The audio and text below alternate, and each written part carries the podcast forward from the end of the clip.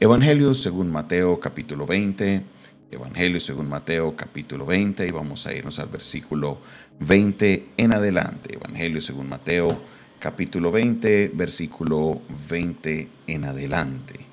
Vamos a recibir la palabra del Señor en este día y nos preparamos con disposición para leer su palabra y recibir lo que Él tiene para nosotros. Evangelio según Mateo capítulo 20, versículo 20 en adelante. Entonces se le acercó la madre de los hijos de Zebedeo con sus hijos postrándose ante él y pidiéndole algo. Él le dijo, ¿qué quieres? Ella le dijo, ordena que en el reino se sienten estos dos hijos míos, el uno a tu derecha y el otro a tu izquierda. Entonces Jesús respondiendo dijo, no sabéis lo que pedís. ¿Podéis beber del vaso que yo he de beber y ser bautizados con el mismo bautismo con que yo soy bautizado? Y ellos le dijeron, podemos. Él les dijo, a la verdad de mi vaso beberéis y con el vaso que, perdón, y con el bautismo con que yo soy bautizado, seréis bautizados, pero el sentaros a mi derecha y a mi izquierda no es mío darlo, sino a aquellos para quienes está preparado por mi Padre. Cuando los diez oyeron esto, se enojaron contra los dos hermanos. Entonces Jesús llamándolos dijo, Sabéis que los gobernantes de las naciones se enseñorean de ellas, y los que, y son, los que son grandes ejercen sobre ellas potestad. Mas entre vosotros no será así, sino que el que quiera hacerse grande entre vosotros será vuestro servidor, y el que quiera ser primero entre vosotros será vuestro siervo, como el Hijo del Hombre no vino para ser servido, sino para servir y para dar su vida en rescate por muchos. Amén.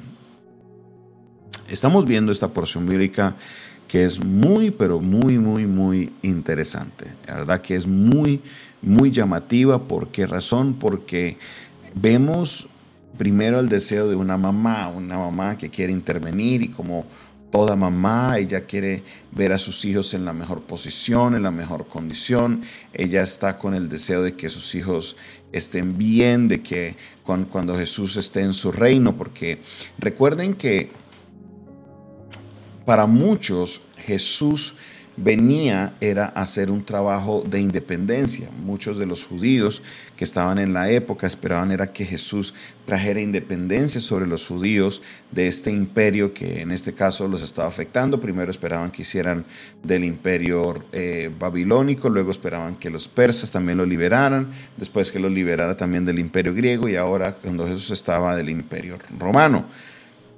Ellos esperaban que Jesús cuando estableciera su reino, Jesús llegara y estableciera su reino, eh, eh, derrocando el reino de los romanos.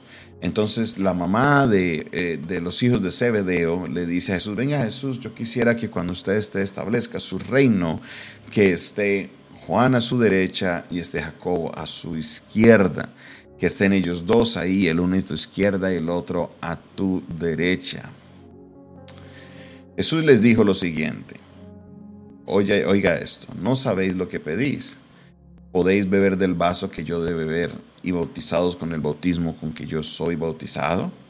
Y ellos dicen, podemos. Cuando Jesús les está preguntando esto, ellos creían que entendían la pregunta, pero realmente no la entendían. Cuando Jesús les decía, pueden ustedes beber de la copa que voy a beber y ser bautizados con el bautismo que soy bautiz que puedo ser bautizado, les está hablando de su muerte. Recuerda que Jesús venía de anunciarle la muerte. Ellos no entendían todavía muy bien este concepto. Pensaron seguramente que Jesús les estaba hablando de otra cosa y por esa razón dijeron, sí, sí, sí podemos. Entonces Jesús les profetiza algo y mire lo que les dice. Les dice, a la verdad de mi vaso beberéis y con el vaso con que yo soy bautizado seréis bautizados. Jesús les confirma y dice, mire, de esto que les acabo de decir, esto que ustedes acaban de aceptar, a la verdad sí va a suceder. ¿Por qué? Porque sabemos, por ejemplo, el caso de Jacob, que en el libro de los Hechos es mandado a matar y eh, de una muerte muy fuerte.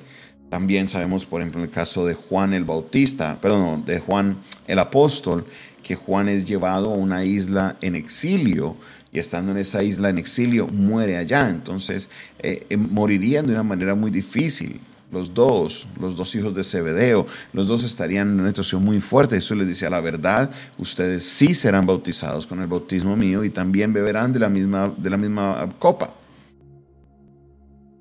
Pero, y aquí viene el gran pero, pero el sentaros a mi derecha y a mi izquierda no es mío darlo el sentarse ustedes a mi izquierda y a mi derecha, eso no es para mí, eso no, eso no me corresponde a mí, sino a aquellos para quienes está preparado por mi Padre. Jesús les dice, mire, Obviamente aquí hay una clara distinción entre las dos personas, del Padre y del Hijo. Vemos aquí claramente una distinción entre la función de Jesús como Hijo y la función del Padre. Pero también entrevemos algo muy clave y lo que estamos viendo es que el que le correspondía designar a la derecha y a la izquierda era al Padre, no a Jesús. Al Padre, no a Jesús. Y Jesús se los deja claro, les dice, no, no, no, no, no, no me corresponde a mí, eso le corresponde a mi Padre. Ahora, Jesús aprovecha esto para darles una enseñanza, para abrir un camino y mostrarles algo, para aprovechar este momento tan importante y disipular a los apóstoles. Les dice, Mire lo que les dice, lo que pasa primero. Cuando los diez, porque son doce apóstoles, dos de ellos estaban siendo presentados para ser eh, eh, a la izquierda a la derecha. Ahora los otros diez oyen esto y se enojaron contra los dos hermanos. Entonces Jesús aquí es donde él aprovecha para enseñarles a todos. Se dice, miren, los gobernantes de las naciones se enseñorean de ellas y los que son grandes ejercen sobre ellas potestad mas entre vosotros no será así, sino que el que quiera hacerse grande entre vosotros será vuestro servidor. Presta atención lo primero. Jesús está haciendo un paralelo y está diciendo, oigan lo siguiente. Está diciendo, cuando los reyes toman posesión, ellos se enseñorean de la, de la nación. Y si son de esos reyes fuertes, ellos toman una potestad grande sobre la nación. Pero entre nosotros no va a ser así. ¿Por qué? Porque el que quiera ser el mayor debe ser el servidor. Y cuando habla de servidor no está hablando del que hace todo, está hablando en la actitud de humildad que debe tener el servidor. El servidor o el siervo en esta época debería ser todo lo que su Señor le diga. Si le decían, vaya a lavar los baños, él tenía que decir, sí, señor, y se iba a lavar los baños. Si él le decían, vaya, por favor y trapee todos los pisos diez veces, y así, señor, como usted ordene, esa era la actitud del servidor, de estar dispuesto a hacerlo todo. Entonces Jesús les dice, si ustedes quieren ser los mayores en este reino, ustedes deben tener la actitud No pueden llegar a ser los mayores en el reino simplemente haciendo, enseñoreándose, haciendo que es que yo sí, yo no. Y mire, y de aquí podemos nosotros extraer una enseñanza importante para contextualizarla para el día de hoy. El apóstol Pedro nos hace una exhortación, nos dice, no se enseñoreen en la grey de Dios. Y no se lo está diciendo al pueblo, se lo está diciendo a los líderes, a los pastores nos enseña primero, dice, apacentar la grey de Dios, pero luego nos dice, no se enseñoren de ella. ¿Por qué? Porque nosotros no hemos pagado el precio por la gente. Pastor, pero es que yo he trabajado, yo he evangelizado, yo he llorado, yo he orado. Sí, es cierto, nadie te está quitando eso, pero el que dio su vida con su propia sangre para nosotros poder tener los beneficios que tenemos hoy, se llama Jesús Cristo. Él es el que lo ha hecho todo. Él es quien pagó el precio. Por eso nadie se puede enseñorear de la gracia de Dios, pero desafortunadamente vemos movimientos de creyentes donde existen estas figuras de liderazgo que sí se enseñorean sobre la gente. Le quieren decir qué hacer, cómo andar, cómo vestirse, les tienen que darles permiso porque ahora lo, lo vestimos de algo que se llama la tal paternidad espiritual, donde si me quiero colocar una chaqueta verde, tengo que hablar con el, con el papá para pedirle permiso, que si él me da permiso de, salir a comerme un helado. O sea, queremos que la gente esté como en un estado casi de esclavitud, donde la gente le tiene que consultar a uno todo. Y eso es totalmente contrario a lo que Jesús nos dice.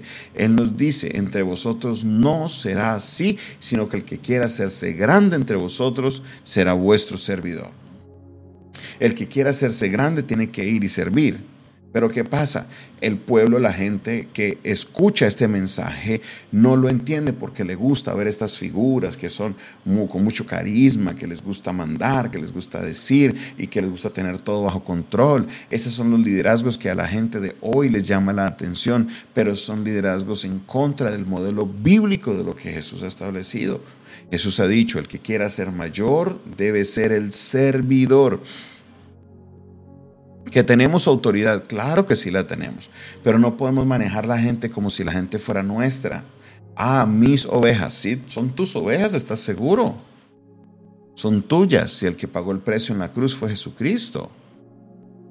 Si son de alguien, las ovejas son de Él, pero nosotros lo único que hemos hecho es ser instrumentos en unas manos poderosas, las manos de Jesucristo tenemos que reflexionar y tenemos que nosotros caer en cuenta de qué es lo que el Señor nos ha mandado hacer. Y es que si queremos ser grandes, tenemos que ser servidores. No puedo estar actuando como que la gente fuera mía o que yo soy el papá de todos ellos y que te, no, eso, es, eso no es bíblico.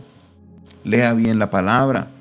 La instrucción no viene de un apóstol, la instrucción no viene de, de un profeta del Antiguo Testamento, la instrucción viene del mismo Jesucristo.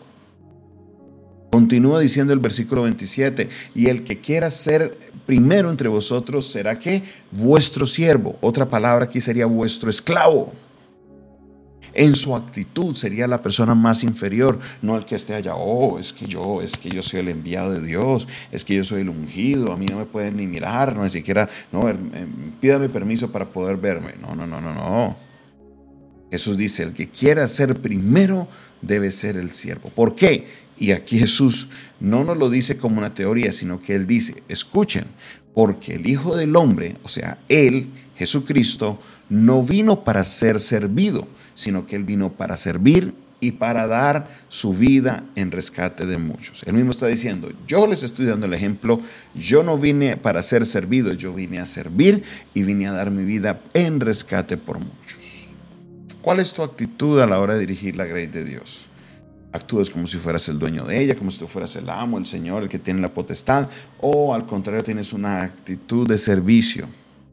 Eso es lo que debemos tener y eso es lo que usted como oveja debe tener presente a la hora de mirar una figura de autoridad dentro de la Biblia, porque Jesús nos da la instrucción clara. No nos dice, vayan, háganse los que ustedes mandan, los que ustedes tienen mi autoridad, porque yo les no. Debemos ser servidores. Debemos ser casi como esclavos, que es la palabra que Jesús está utilizando para, para podernos comparar. Que lo que haya que hacer, ahí estaremos. Y el Señor se encargará, el momento correcto, traer esa recompensa por haber sido obedientes a su palabra.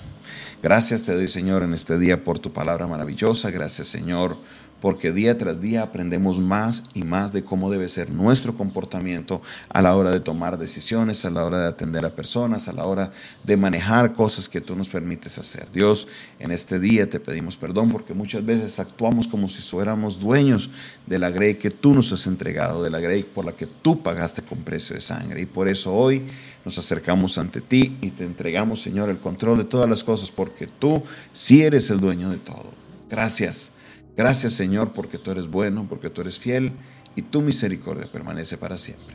En el nombre de Jesús, amén y amén. Esta fue una producción del Departamento de Comunicaciones del Centro de Fe y Esperanza, la Iglesia de los Altares. Un consejo oportuno en un momento de crisis. Se despide de ustedes su pastor amigo Jonathan Castañeda, quien les bendice el día de hoy. Y recuerden que pueden suscribirse a nuestro canal. Suscríbase a nuestro canal, dile ahí suscribirse. No olvide compartir este audio con otras personas o este video también. Si esta palabra fue de bendición para ti, no olvides dejar el dedito arriba. Y si quieres aprender más de nuestro ministerio, escríbenos al 316-617-7888. Dios te bendiga, Dios te guarde.